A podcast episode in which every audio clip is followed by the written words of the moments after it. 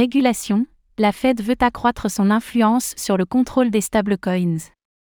Le président de la Réserve fédérale des États-Unis, Fed, Jerome Powell, a révélé être ouvert aux stablecoins en déclarant que ces actifs devaient être considérés comme de la monnaie.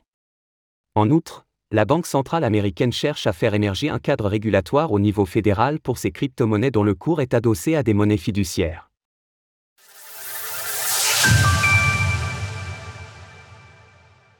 Jérôme Powell prend la parole sur les stablecoins. Récemment, la Security and Exchange Commission, SEC, a multiplié les poursuites judiciaires à l'encontre des exchanges de crypto-monnaies.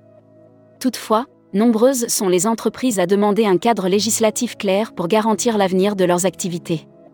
Direct, suivre la croisade de la SEC contre les crypto-monnaies en temps réel. Ainsi, en prenant le contre-pied de l'institution dirigée par Gary Gensler, la Réserve fédérale des États-Unis, Fed, vient d'affirmer sa volonté de réguler le secteur des stablecoins.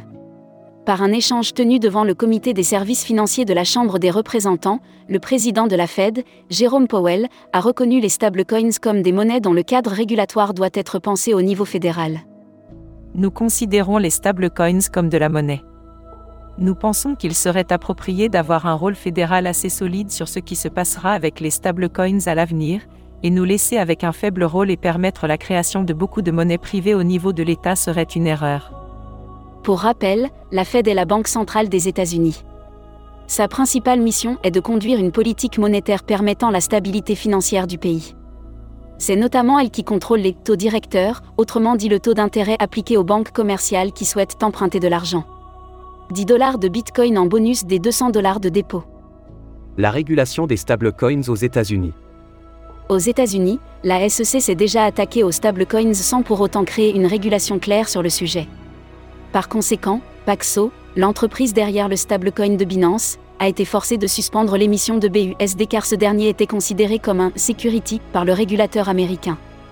Le problème majeur de la régulation des crypto-monnaies aux États-Unis est l'ambivalence des discours de ces différentes institutions. En mars dernier, la Commodity Future Trading Commission, CFTC, défendait les stablecoins comme des commodities, impliquant alors une régulation différente de celle annoncée le mois précédent par la SEC ce manque de régulation commence à peser sur l'écosystème américain. Depuis les poursuites de la SEC à l'encontre de Binance et Coinbase, certaines entreprises sont à la recherche de territoires plus favorables aux stablecoins et ayant des textes de loi davantage intelligibles. Retrouvez toutes les actualités crypto sur le site cryptost.fr.